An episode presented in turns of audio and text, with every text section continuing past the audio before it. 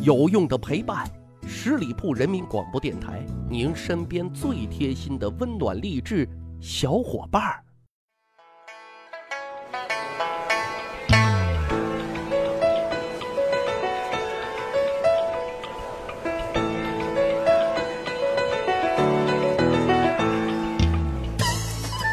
十里铺人民广播电台，趣吧历史，增长见识，密室趣谈。我是大汉。咱们很久之前的节目啊，有讲过一期这个汉武大帝奇葩求仙记啊，就是他寻仙访道，还只求长生不老。当然啊，除了这个汉武大帝，像秦始皇等等帝王，一直啊都非常渴望自己能够真正的活到万岁万岁万万岁。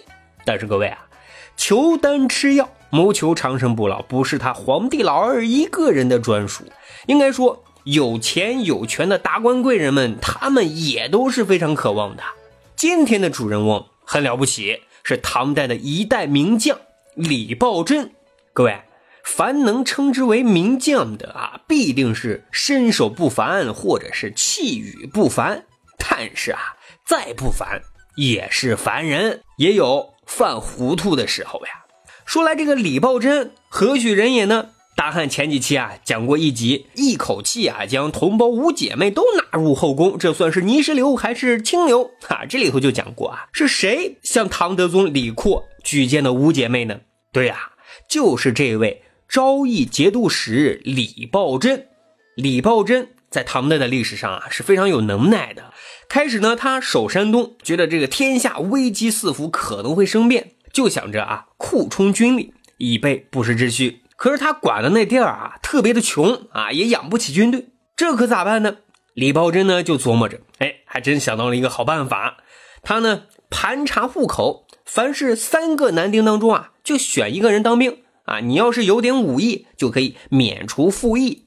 这些乡勇啊，农忙的时候呢种地，农闲的时候呢就来练武。要是偷奸耍滑，那可是不行的，因为年终是要进行考核的啊，实行奖优罚劣。短短三年的时间，这支民兵组织的战斗力啊，指数直接是爆棚啊！更重要的是啊，这些军队还不用国家掏一分钱的军费。由此可见啊，无论做啥事，这个办法总是比困难还是要多一些的。应该说，李抱真的第三直觉还是蛮准的啊！不久之后，天下就大乱了，皇帝的长安城都被攻破了啊！唯独李抱真所在的山东，那是安如泰山。那时候啊，李希烈造反，当时呢，有一个军阀，名字叫王武俊啊，那时候正是左右摇摆，是跟着造反呢，还是反对造反呢？这时候啊，李抱真他就决定单刀赴会，前去结盟。准备走的时候啊，部下都拦住他。毕竟啊，此去是凶多吉少啊。李抱真却说啊，我这一次去不是为了我自己，我呢是为了大唐江山。如果我死了回不来，你们啊就赶紧报告朝廷啊，派大将来领导你们集结兵马为我报仇。可是到了这个王武俊的军营之后，老王呢果然是很防备的。李抱真就说啊，跟皇帝。还是跟反贼这么简单的问题，你还需要考虑吗？于是夸夸其谈，从国家大义、个人情怀哈等等各个方面说服王武俊，然后非常动情的说啊，皇帝现在颠沛流离，就等着咱俩去救呢。说完，抱着王武俊就痛哭流涕啊。王武俊呢深受感动啊，俩人一起抱头痛哭啊。晚上呢，他俩一起，真是好兄弟啊！睡在一张床上，李抱真啊，那是鼾声如雷。这下王武俊真的被征服了，哈哈！第二天呢，就对天发誓，我这百八十斤就交给您了。于是俩人就结为兄弟了。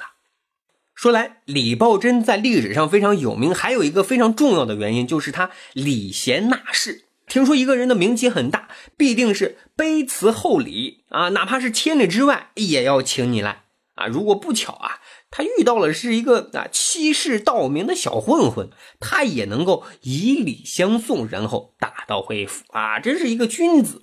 就在这个时候啊，全国的形势哎有所好转了，他也觉得他这一生挺知足啊，也该享受享受了。